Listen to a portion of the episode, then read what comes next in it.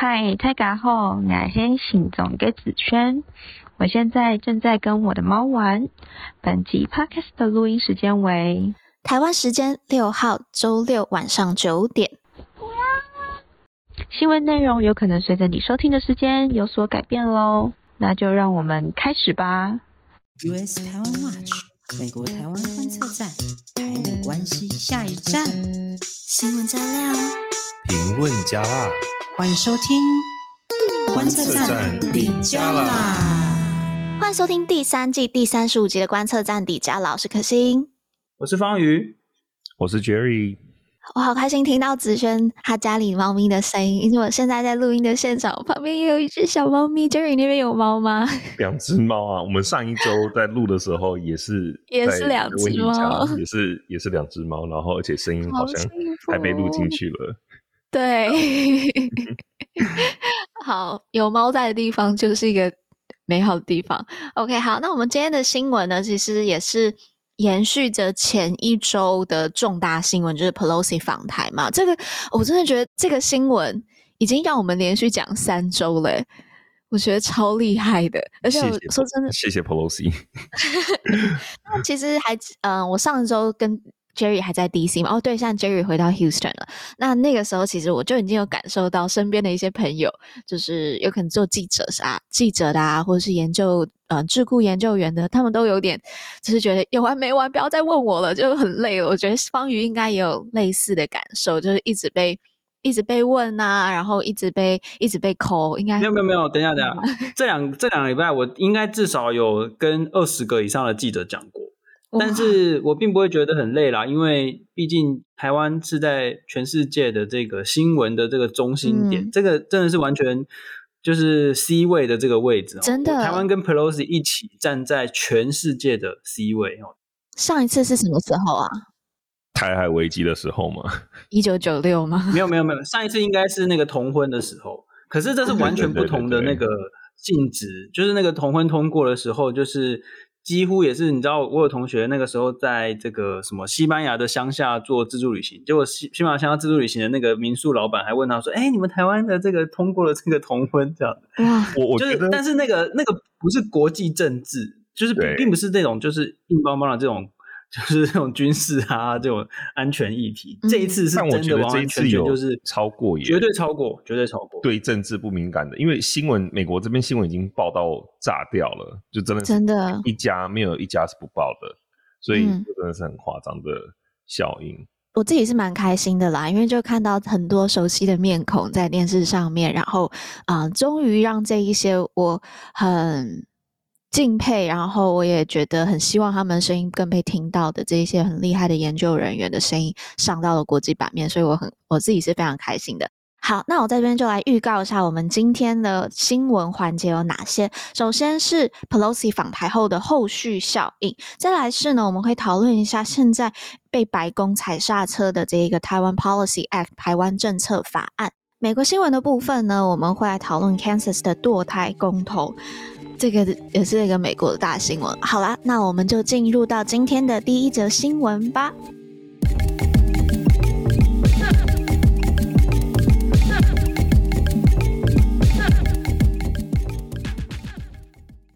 好了，来来接续一下刚才的这个话题哦，就是 Pelosi 访台之后，在 New York Times 上面，呃，刚登刊登出一篇呃文章啊，作者是这个中研院法律所的这个陈玉杰老师。它的标题叫做 "I'm Taiwanese and I want to thank Nancy Pelosi"。这篇文章写得非常好，就是他非常简洁扼要的讲了台湾是怎么看待 Pelosi 的这个访问团，以及为什么台湾人会这样看，就包当然是包括国际政治的局势啊等等这样子。嗯嗯嗯，真的就是如刚才所讲，就是说，我觉得其实也是真的是蛮开心，就是说有很多机会哦，就是可以跟国际上的这个媒体。或者是这个智库人员做交流，因为以往哦，就是好像台湾真的没有受到这么多的这个关注。嗯，嗯，那最近几年看起来哦，就是说有越来越多的这个外媒哦派驻人员到台湾来，而且他们是真的越来越常直接找台湾人。以前我真的记得很清楚，就是大概十年前吧，每次看到台湾相关的新闻，好久出现一次，然后每个人都在中国做报道。哦，对，因为他们人就在中国。对。或者是明明是在讲台湾，但是就是又硬是要去找一些美国的这个评论者，就是就是就不会找台湾人。这次完全这这十年来真的已经变化很多。对，刚刚方宇讲到这个《纽约时报》的投诉，我觉得这个标题真的是非常的好，就是 I'm Taiwanese，然后 I think Nancy Pelosi visiting，right？因为我这几天看到美国的一些报道，就是美国这边国内的声音当然非常非常多，然后其中不乏我们之前讨论过，有些人非常担心，就是这一次会在升高冲突，然后呢，也有不少的观点是觉得，你知道现在美国政坛非常的两极化嘛。那有些人就真的很讨厌他，甚至有些民主党的人都不太喜欢他，对啊。那有些不喜欢他的人就说啊，Pelosi 当然就是为了自己的利益啦，为了自己的政治的 benefit，然后呢来去台湾就是做一场秀。为什么呢？因为他即将要下台了嘛。就是打我们之前讲过，其中选举民主党可能就是会丢掉众议院。那他说，他下台为什么会有自己的利益？不不不，他的意思是说。历史定位这样子，历史定位就是说，因为 Pelosi 他不需要负担后果，这个有点，这个批评的角度有点跟之前 Pompeo 在最后卸任的时候，不是宣布要解除什么国务院的内规，也有同样的批评，就是说你都拖到最后一刻才做，那你又不用收拾后果，那当然就是很方便。那但是。在这样子讨论中，我们都看到他们就是这样子的角度，都是对啊，对美国怎么样啊，美中关系会怎么样？那我觉得，那你们有没有听到台湾人的声音？台湾人其实大部分人是很需要在，尤其在这个时候，然后尤其在俄乌战争爆发之后，很需要像这样子的一个 reassurance，对不对？就是我们美国重要的这么重要盟友有一个人来支持，而且 Pelosi 他的确是冒着他自己的生命危险来台湾的，然后台湾人非常需要这件事情。所以我才觉得像这样的投书，就是以这种台湾人角度为出发点的观点被大家听到，我觉得这个是非常重要的事。嗯嗯嗯嗯嗯。诶，我想要分享一下一个非常有趣的投诉的经验哦，就是我应该是有投书在这个呃 Washington Post 上面，大概有三次或四次的这个经验哦。刚好就是前几次呢，是呃一次是在那个马习会哦，马英九跟习近平会面的时候，我们就投诉说，告诉大家说台湾人到底是怎么想。嗯，那再来是应该是二零一八年的这个选举吧，然后中间还有一次是，哎，我忘了是什么事件，可能不是某一个特定事件，但我们就跟大家讲说，哦，台湾人其实现在是说自己是台湾人，而不是中国人。我们也投了一篇，用学术研究的角度跟大家讲说，美国送出高层访问是非常重要的事情，是一种 reassurance，就是一个再保证这样子，就是学术研究可以证实这件事情，就是说可以让。同盟国家更信任美国，以及更支持跟美国相关的这些军事的这些政策、国安的政策。嗯嗯，嗯。那我自己觉有一个非常明显的感受，就是说这几次投书，我觉得国际媒体对台湾的重视程度有非常大的提升。上一次投诉的时候，就是我写了一篇心得，就是说啊，我们台湾人必须要很用力的证明自己的存在，很用力的跟编辑说，我们这个是非常重要的议题啊，等等。这次我完全不用。完全不用说，他们还甚至他们还主动去找人哦，是主动去找人要写。然后呢，我们听到之后就赶快去写了一篇。然后而且那个编辑二话不说，然后说我就是非常及时。然后我们赶快送给这个其他的编辑，赶快看这样子，就是赶快处理这样。嗯、我比较惊讶的是方云这么忙，为什么可以就是这么快都写出一篇？哦，我们我们其实就是四个人啊，我啊叶耀元啊，我们吴冠生，我们就是四个人组成一个团队，就是呃打群架啦哈，就是比较比较方便。三个诸葛亮，我们。我们是哎，不是不是三个诸葛亮，三个臭皮匠。我们四个，那个四个臭皮匠。那个我们有 DC 姐姐是女团，然后我们这边也有男团。男团。对啊，真的是，其实就是组成一个团队，真的做很多事情都会比较快了。嗯，对。那有趣的事情是我们等一下跟大家分析一下。我觉得中国真的是他们的反应真的超有趣，真的就不负这个所谓总加速师的这一个名号，真的是中国自己把。台湾推到现在这样子，全世界的这个呃瞩目的这个焦点，真的对，嗯嗯，对。然后刚刚讲到媒体啊，就是对台湾的重视程度，我觉得大家可以留意一下，最近外媒这几年外媒报道台湾的时候，他引述台湾的方式都跟之前不一样，因为他们通常都会介绍一下到底台湾跟中国之间关系怎么样嘛。那以以往都会说哦，台湾就是中国认为是。呃，Runaway Province，对，Renegade Province，但是现在他们几乎都在加上另外一句，就是说，但是中国从没有统一过台湾过，对，就是对，然后它是 self-governed 呃、uh, democracy 这样子，对，没错，民主这个字就是都会出现，对，嗯、所以这个也是一个转变，我觉得这个风向有在变。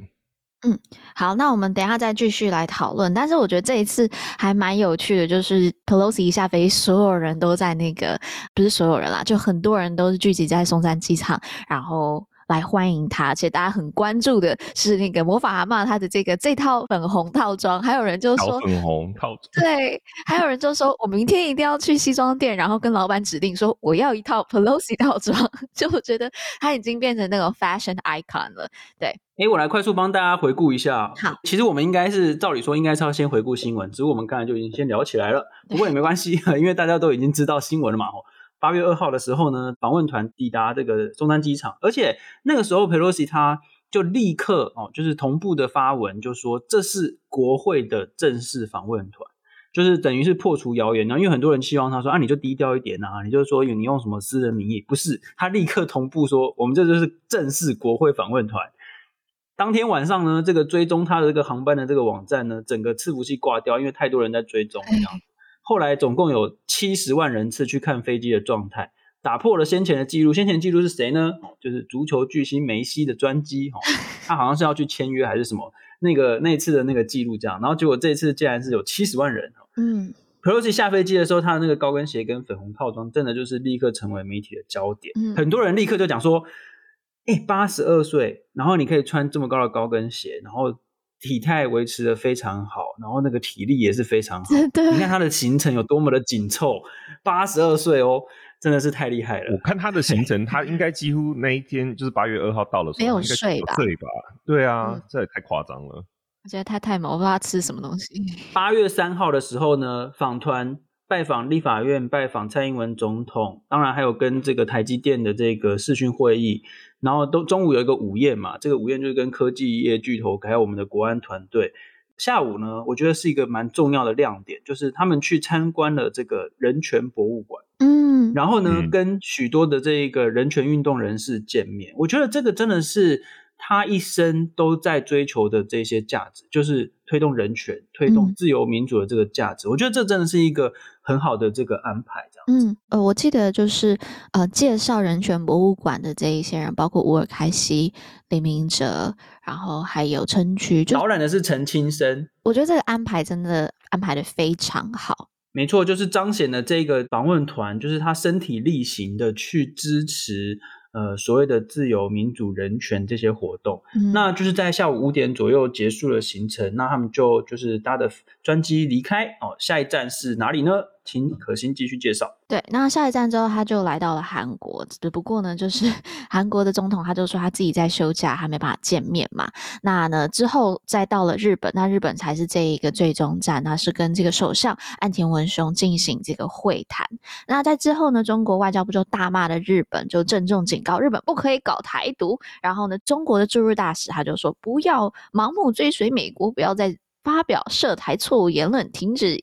以任何方式向台独分裂势力发出错误的信号，但是我就，就是 啊，就是这跟台独完全没有关系啊！你看，这中国这几年的那个论调，其实真的都是一样，他什么东西都要扯到台独，因为 就 Pelosi 访访问日本就访问日本啊，他又不是到日本去干嘛，他就是到日本访日啊。你知道他这一次的目的是亚洲行啊，本来就是要拜会亚洲的盟友，他拜会亚洲盟友跟。支持台独有什么关系？他只是特别安排了一个特殊行程来台湾这样子而已啊。嗯，对。不过我觉得很有趣哦，就是大家如果去看那个推特上的这个呃影片，就是 Pelosi 的这个他自己的页面哦，你看，就是他的这个呃访团里面的成员在台湾几乎完全没有任何公开的发言，有好几位呃国会议员一起来嘛。那但是呢，在日本的时候，其实每一个都有发言，而且。都讲了很多那种，就是要注意中国的这个威胁啊，就是区域的这个呃这个安全啊这些议题哦。中国当然非常生气，不过到底这跟台独有什么关联呢？其实没有关联啊，只是他们就是需要一些理由来这个叫一下。其实不只是这样哦，我们刚才说总加速师嘛哦，我们接下来再讲一下中国有什么反应。除了一开始的时候就开始就宣布说要制裁台湾的食品之外呢，中国宣布军演，而且还真正发射了好几枚的飞弹哦。好几枚飞弹是掉在日本的经济海域，这等于是直接挑衅日本诶、欸，真的是哇！我真的是，我其实看到新闻的时候，其实还蛮惊讶，就是说你没事去惹日本干嘛呢？就是这跟日本到底有什么关联？嗯，那等于就是说解放军觉得自己的对手不够多，需要有一支日本的军队正常化，这样子才能有多一点的对手，有点像是这种感觉，都是这样子哎，都自己害自己，然后这一次又把日本拖下水，反正日本都已经还在那边就是想说，那我低调一点好了，就他这样子一搞，日本就真的必须就是要 involve。帮助日本修宪嘛？我觉得这个 对啊，这个不知道，真的我完全无法理解，说到底为什么要去惹日本这样？我我觉得中国他真的就是一直会做一些误判，然后是基于他，我不知道这个是呃他们内部自己军队解放军里面的一个误判呢，还是他们真的是来自于习近平或者中南海这边高层的一个一个误判？但是我觉得就是非常不智，发自内心很讨厌日本啊。这个，而且这样这样子的这种，我们之前说这种战狼外交，那现在当然是延续到军事，这真的就是会对他们自己没有没有利益。因为这几天不是大家都有在观察到，就是其实中国的民意是有反弹的，就是觉得说当初不是像以 胡锡进为首的人就讲的很，就是对言之凿凿，觉得就是不是说要统一了吗？对，然后很多人 之后就说就就对中国的非常的失望，他们自己要用这种民族主义的。火来就是你知道来来烧，结果现在灭不了火了，自己骑虎难下。那我们就来接下来来讨论一下，就是中国的反应好了，就是这一来总结一下中国在 Pelosi 访台的后续，他做了些什么？那。他们除了宣布就是军事演习，然后发射十一颗、十一枚的飞弹之外呢，中国也宣布有八项措施来制裁美国，这包括取消安排美中两军战区的领导通话，以及取消美中国防部的工作会晤，然后还有取消美中海上军事安全的磋商的机制会议，以及暂停美中的非法移民遣返合作。然后，刑事司法的协助合作，还有的这个打击跨国犯罪的合作，暂停美中的这个禁毒合作，然后还有暂停美中的这个气候变化商谈。呃，我们可以看到这八项里面不少是关于跟军事有关的，所以我想要问方宇，就你觉得这个对于美中关系的影响是什么？然后，其实我我更想问的是，哪一个对拜登政府是最伤的？呃，我觉得哈，这个。中国的这个有很有趣的这个决策模式，又可以展现在这八项措施里面。嗯，你看它前三项都是跟军事交流有关的。现在美国就是极力的去想要维持两边的军事方面的这个对谈。对，这个其实在川普政府底下也是如此哦。那他们想要维持对谈，避免误判的发生，但是你中国就是一直不断的取消会谈。那这个就等于是把美国更推向跟中国做一个准军事的这个对抗。嗯，嗯，现在美国就是不想要把它上升到军事对抗，可是你中国就一直推，一直推，把想要把美国跟自己对抗这样子，就这我完全无法理解。嗯、但是它的第四、第五、第六项，呃，四五六七这这这四项，其实中国其实还蛮不要脸的。你看 什么叫不要脸？取消这个呃中呃美中这个非法移民遣返的合作，什么刑事司法合作？比如说，非法移民遣返是美国要遣返中国的的移民到中国回去，可是你现在就是暂停了。那那也就是说，中国到美国的非法移民就遣返不回去，他们要去哪里？嗯，就是把难题丢给美国啊，这这很不要脸。嗯哼，还有这个什么司司法协助跟跨国犯罪，还有什么禁毒。之前美国跟中国就是签了这些备忘录啊，什么要来禁毒，这个、嗯、就是因为中国输出的毒品很多，嗯、所以你看你禁止这个合作之后，等于就是说中国就是说啊，OK，那大家再继续去输出毒品吧。所以这个就是很不要脸，嗯、名为制裁美国，实际上是把问题丢给美国处理。对，其实第八点也差不多，就是气候变迁这件事情，因为大家都知道现在中国就是算是制造污染的强国，但其实美国也是啦，美国的一二一二名啊。对第就是一二名，他暂停这个气候变迁的谈相关的谈判，那其实老实说，对中国也是 对他们来说没有没有损失啊。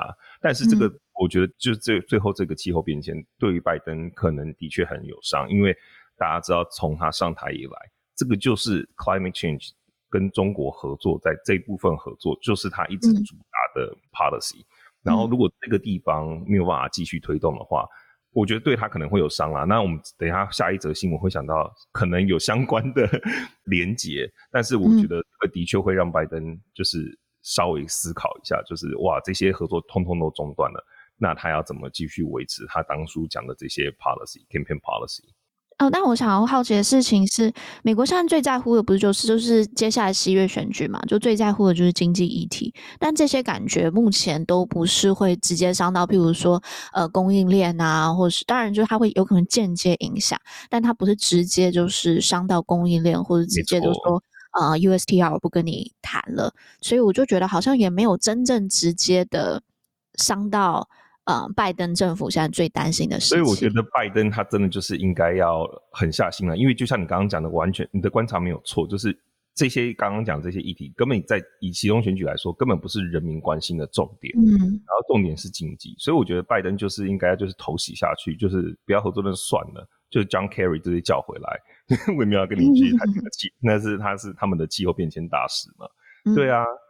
我觉得中国就是很笨啊，因为你看拜登就是一直想说我们要气候变迁要要合作要合作要合作，然后中国就是说不不不，我们就是不要合作，这个是最可以杠杆的地方也，就是来玩弄美国的地方。嗯，可是你这个就是他自己直接放弃掉了嘛？那所以我真的是很无法理解啊，就是说为什么中国的这个决策？所以把它做一个总结来讲，中国现在他做了八项制裁，说真的是这样非常不智的。首先，他继续把美国在军事战略国防上面推的跟中国越来越远，然后推向这个竞争的关系。然后呢，在呃美真的能最伤美国的经济的部分，他又不去碰。然后还有这个气候变迁的部分，他也不去碰。所以就他让自己反而站在一个不是很好的一个谈判角色上。所以说真的，我我不知道，我认为是一个蛮呆的。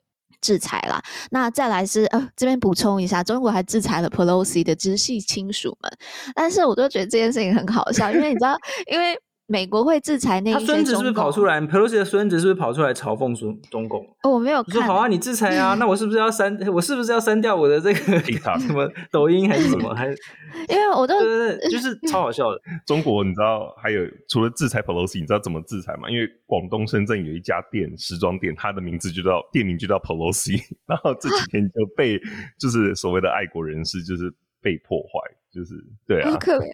没有，我就觉得就是。制裁 Pelosi 直系亲属这件事情很好笑，因为中国呃美国之前有去制裁中国的这一些呃中共高层嘛，他会制裁他是因为他们都会把他们的小孩然后送来美国，就是他们的生活在美国嘛，还有财产，对，他们财产也都在美国，对，那这个这个就可以直接打到他们，但这种是谁会去谁会去中国投？就是 Pelosi 干嘛去中国投资，然后干嘛把小孩送到去送到去中国？所以我就觉得呃 OK 你们。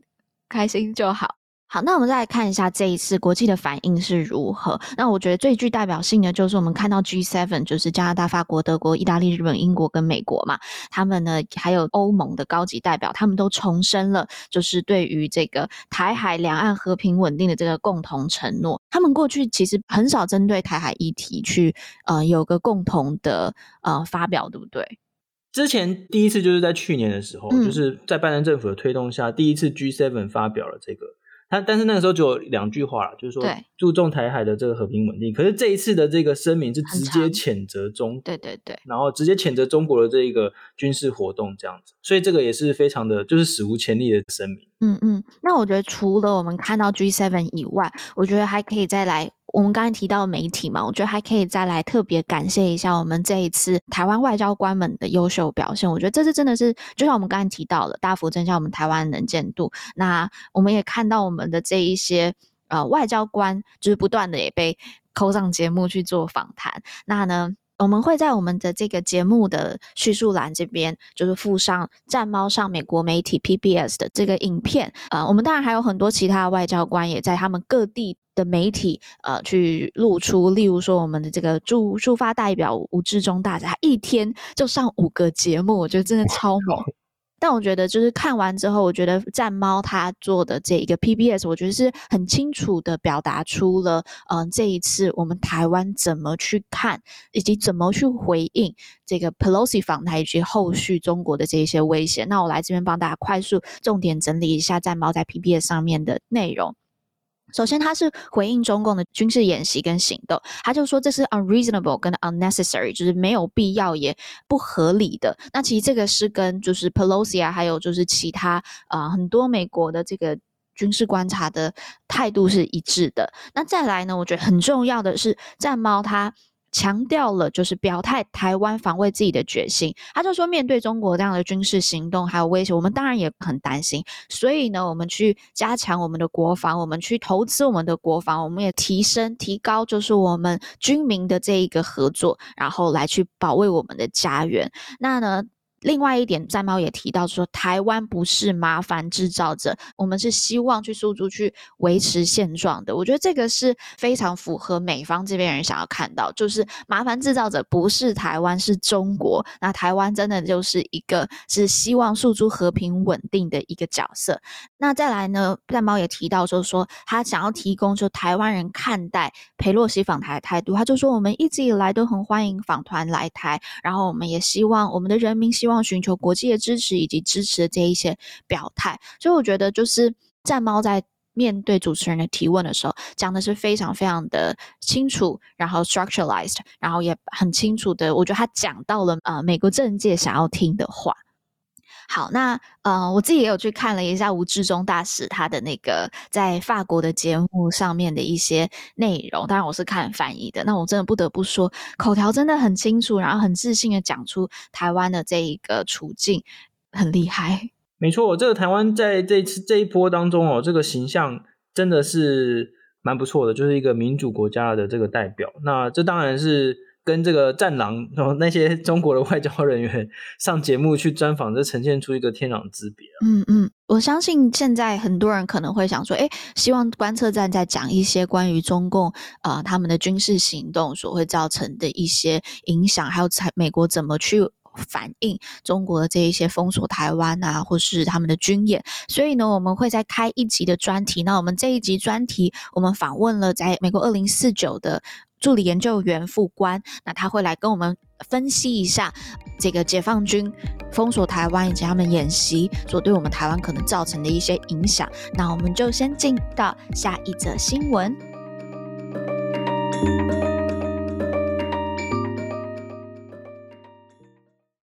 好，那第二则新闻的部分，我们要来讨论一下是台湾政策法案。那这个政策法，我们等一下请 Jerry 来介绍一下。那这个法案原本是就是参议院的这个外交委员，他们是八月三号的时候要来审理，不过呢，我们却看到新闻，就说他们延期了。那为什么延期呢？这个外交部的北美司长徐佑典他有说，是因为参议院他们当时就是临时要在院会里面审理这个瑞典跟芬兰加入北约这个议案，所以呢，这个外交委员会主席被抓去讨论，所以就把这个议程就是延后。不过我们可以看到之后，彭博社他们就呃发表一个报道，他们就提到就是说是白宫在游说民主党人来反对这个法案。那我觉得是不是就就有点 remind 我，就是我们是不是又看到 Pelosi 来台的时候会有这样子立法跟行政机关之间的一个角力跟差异？因为根据这个北美司长。徐佑典他有讲，就是说，呃，参院外交委员会对于这个法案是很积极的，而且对条文也有就是很高度的共识的。而且呢，提案的这个梅南德兹就是民主党籍的这一个外交委员会的主席，他也投书《纽约时报》，就说他很支持这个法案，他认为是台美的关系进一步的深化。所以，就会是不是看，既然这是这么多人支持，而且是跨党派的共识支持。那为什么会看到现在好像有点 walk back，然后把这个力道拉回来？我觉得我们等下要来讨论一下。那目前因为呃美国像国会是休会期间嘛，八月，那预计九月的时候应该会有机会再审理。OK，那 Jerry 我交给你来介绍一下法案。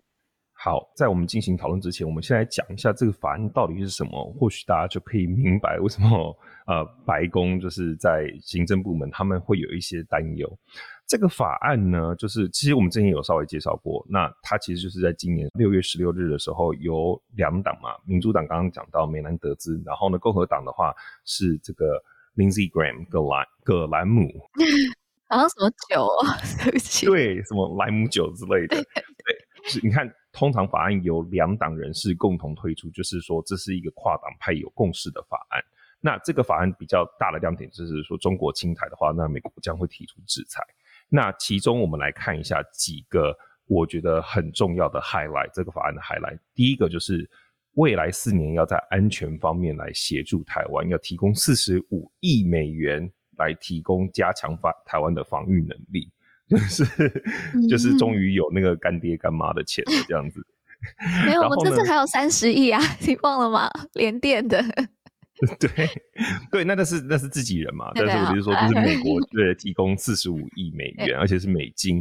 那再来就是说，这个其实是蛮大的新闻，就是将台湾列为主要非大西洋公约组织盟友，其实呃英文叫做 Major Non-NATO Ally 的地位。嗯、那这个地位呢，其实它就是有点像是准盟友，但其实又不是，所以它不会包含这种协防条约。不过呢。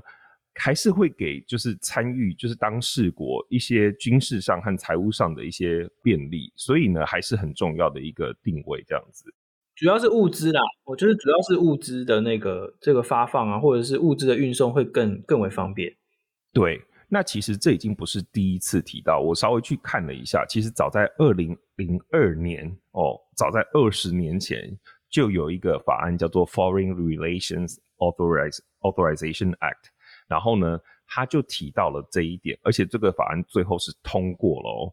不过，就像我们之前看到很多法案一样，它的内容虽然提到这个就是要让台湾成为 major non-NATO ally，但是呢，它的用语是比比较不强制性的，它是说呼吁啦，就是呼吁 urge。嗯。所以呢，这也是为什么到现在目前为止台湾还不算是。那可以值得一提的是说，其他的这种 MNNAs。就是其他的这个非北约盟友组织呢，还有什么呢？还有像日本、南韩、澳洲、纽西兰、以色列这些国家，所以他们都算是。如果台湾今天可以加入他们的话，这也是一个还蛮大条的事情。那另外这个条文里面，就这个法案里面有提到说，美国的总统呢，可以对中国国家主席等官员实施制裁。以因应在台内部与其他对台敌对行动险剧加注的情况，其实他讲的很委婉，但是呢，这就包含了中共入侵啊。那其实他这个他他的讲法其实是包含更广的的情境就是了，对。所以譬如说，他要举例啊，例如说像破坏或是推翻台湾的政府或占领台湾，这些都算是。然后另外一个我自己看到也是有点眼睛 吓到的，就是。他还要修订台湾关系法，就是这个最重要的台美关系的法案。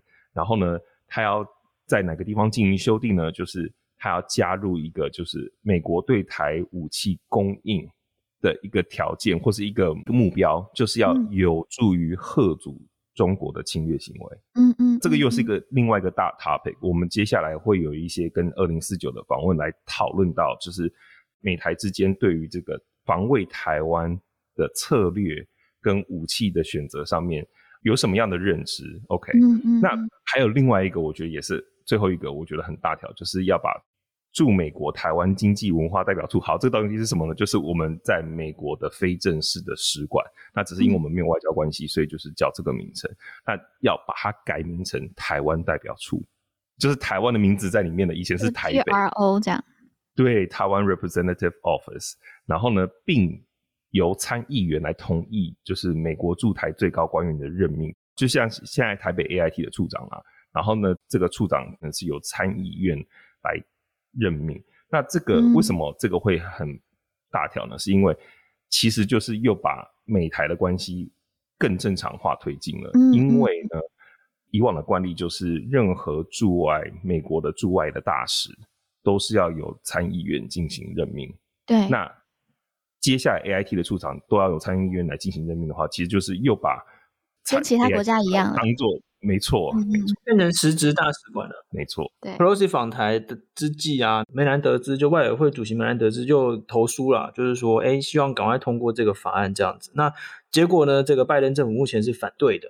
这件事情其实呢，就是我们的这个驻海边呢，他有帮大家整理。出来就是说，其实，在一九九七年、九八年的时候也发生过一次啊，那个时候也是国会想要推，行政部门又反对，因为行政部门其实就会不想要动到台湾关系法，不想要动到整个对台湾的这个任何地位的这个讨论，然后那过了二十年之后，其实这个状况还是有点类似。那、嗯、那个时候投票的时候，Pelosi 是投同意的哦，嗯、就是所以其实 Pelosi 对台湾的支持其实已经蛮长久的。那这个台湾政策法案，假设。真的通过的话呢，它最重要对台湾来说是最有象征性意义的，就是这个 non-NATO ally。那这个东西其实不会牵涉到所谓战略模糊或战略清晰的讨论，原因是因为如果真的要美国放弃了战略模糊的话，必须要跟北大西洋公约组织第五条的那个就是集体共同防卫的那个内容有关才是。那可是这一个 non-NATO ally 呢，它其实不牵涉到协防，所以说其实也不会改变到战略模糊了。但是当然，你知道中国一定会讨跳出来说啊，你美国怎么不不遵守一中原则，巴拉巴拉巴拉之类的。美国就从来没有遵守过一中原则啊。美国没有一中原则，没错，就是大家应该听到一定要有这个一中政策反射动作。对，因为其实我在看，譬如说像 Bloomberg 一开始最早，他们算是最早之之一爆出这个新闻的，那他们其实就引述这个美方官员不知道名字的说法，那他们就是说，其实拜登政府的考量的确就是像刚刚讲到的，就是会影响到台海的稳定啊，这是他们的理由啦。然后更重要的是说会。改变目前美国的一中政策，嗯，当然这个一中政策是什么？其实定义也是也是蛮弹性的嘛，对不对？然后以及就是改变美国的战略模糊，也就是说，虽然刚刚方宇提到，虽然没有动到那个这个 NATO 的第五条，但是对他们来说，他们已经觉得这个已经动到战略模糊的立场了，所以就是为什么会有这么多的 concern？但是我觉得，就像刚刚你们讲的，就是。以目前的状况来说，其实这个真的没有实质上动到战略模糊。我觉得是应该要这样讲，战略模糊跟战略清晰，它并不是一个二元，就是就是它不是一个不是战略模糊，你中间有很多的，对，它是它是一个光谱。所以或许我们现在都那个战略模糊的点，它一直在变动，然后慢慢的再去找到一个安全的点，但它或许也是往这个呃战略清晰的方向游移，但是还是在战略模糊的这一边的。对啊，所以我觉我觉得这个就是真的是他们行政部门很很为难的部分啊。但这只是我觉得，我觉得中国现在已经是已经毛起来了，他什么事情他都可以跟你说，这就是违反现在，就是哦，这就是破坏现状。然后呢，这就是违反美中的长久以来的什么三公报等等之类的。不对，因为一九九七年那个众议院议长来的时候，就他们也没有怎么样，他们没有像像这么对，所以他们就是疯狂啊。所以到底谁在改变现状？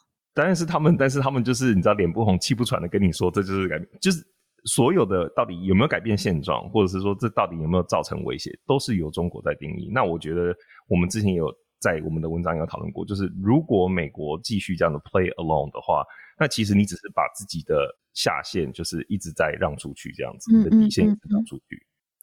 好啦，那我觉得呃，我们现在到底台湾 Policy Act 会不会通过，我们还要再关注一下。那应该是九月的时候会知道。那我相信吧，白宫可能也是在透过这段从现在一直到九月期间，他们就是努力的游说嘛。那当然，我们就看看到时候会怎么样喽。我觉得关键还是在这个战狼跟这个总加速师，他们会做出更不聪明的举动来帮助。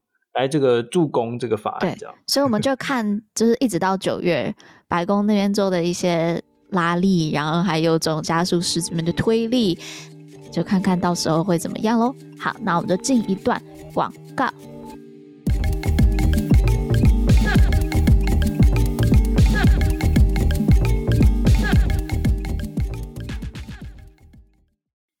首部以二零一九年香港反修例运动为背景创作的剧情片《少年》，在年初于台湾上映后，现在也要在美国休斯顿上映了。故事讲述自香港政府为强行通过引渡逃犯条例，出现多次大型示威及武力镇压后，多名年轻人先后跳楼自杀，以死明志。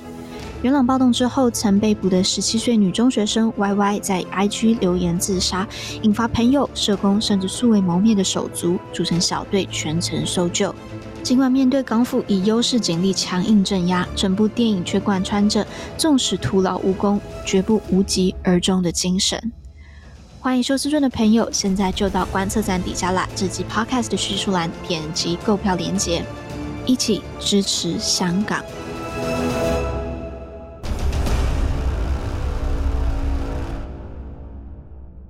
OK，好，那我们回来了，我们来讨论一下美国新闻。我们现在美国新闻可能没有办法讨论太久，因为我们刚才前面聊太多了。但是，是不是有一个 update，Jerry 要跟大家分享一下？对对对，我们之前不是上一集有讲到，就是拜登他自己竞选的时候有一个很重大的政策，就是其实那时候是叫 Build Back Better，然后呢，在里面中到很很重要一个。aspect 就是 climate change，就是他有个 climate act。然后呢，这个法案呢一直以来都就是过不了，因为就是之前可心有说到嘛，参议院跟在参议院共和党跟民主党现在是五五开，所以那最后可能可以由副总统就是贺锦丽来 break tie 这样子。要到达那个局面的话，那至少所有的民主党人都要 on board 才有办法让这个法案通过。但是之前就是有两个人一直就是不愿意，就是签这个法案。嗯嗯嗯、那其中之一是 Joe Manchin，就是我们就是叫他那个民主党的常四号，就是一直挡在那边。然后，但是奇迹是，就是之前前前阵子他就突然就是回心转意，就是答应了。那我们那时候就有讲到说，那还其实还有剩下另外一个人，就是 Arizona 的 Senator 呃 Kyrsten Sinema。然后呢？嗯诶，就在这一周，他也说他愿意，就是来支持这个法案的。对，所以现在接下来看起来会呃，这个会进行的这个 scenario 应该就是呃，所有民主党人他 on board，然后所有的五五十五 S 共和党参议员就是反对，然后再由这个 Kamala Harris break ties，然后就变成就是通过这个 Climate Act，应该是会这样子去进行啦，对不对？应该是吧。嗯，但我我觉得就是 这也是一个悲剧啊，跟大家分享一下。礼拜五在美国白宫前，我们之前不是有拍一支影片，就是介绍美国白宫嘛？就跟 Jerry 有去走那个美国白宫前，那个叫 Lafayette Park。然后呢，就是在这个礼拜五，也就是我记得，也就是那个 Cinema 他呃 on board 的这一天，就在拉法叶公园前面有一道闪电，造成了三十二伤。诶，重伤！我靠！大家如果看到我，我把那个影片闪电的那个影片链接，呃，分享给大家，那真的是非常非常可怕。因为其实我当天就是也在白宫附近，就那时候有点吓到。那时候科学家就有指出，就是闪电的增加其实是跟这个气候变迁有关。那在未来，美国可能会有更多更多的呃闪电的电击这样子的发生，就是对，所以我觉得就是一个蛮刚好就在那一天，就是那一天，嗯，这是不是因为那个华盛顿市区的那个呃建筑物都不高，然后都没有避雷针？哎、欸，避雷针其实是吸闪电用的，对对对，就是把闪电都吸过去。嗯、为什么这个华盛顿 DC 市区的建筑物都不高？是因为他们的规定就是他们的建筑物不能高过于华盛顿纪念碑，所以几乎都是、哦、就是没有没有绝对看不到那种十层楼以上的那种建筑啊。那既然没有这样的话，就没有那种很高的避雷针，所以闪电打下来直接打到地面，oh. 所以就会造成这样的这个悲剧。我在猜啦，就是这个应该是这个原因吧。DC 冷对 DC 冷知识，我们再我再去查一下，然后再下下一集再跟大家 分享。OK，我觉得这蛮有趣的。好，那呃，那我们这一周还有另外一个美国新闻，对不对？没错，就是 Kansas 的堕胎公投。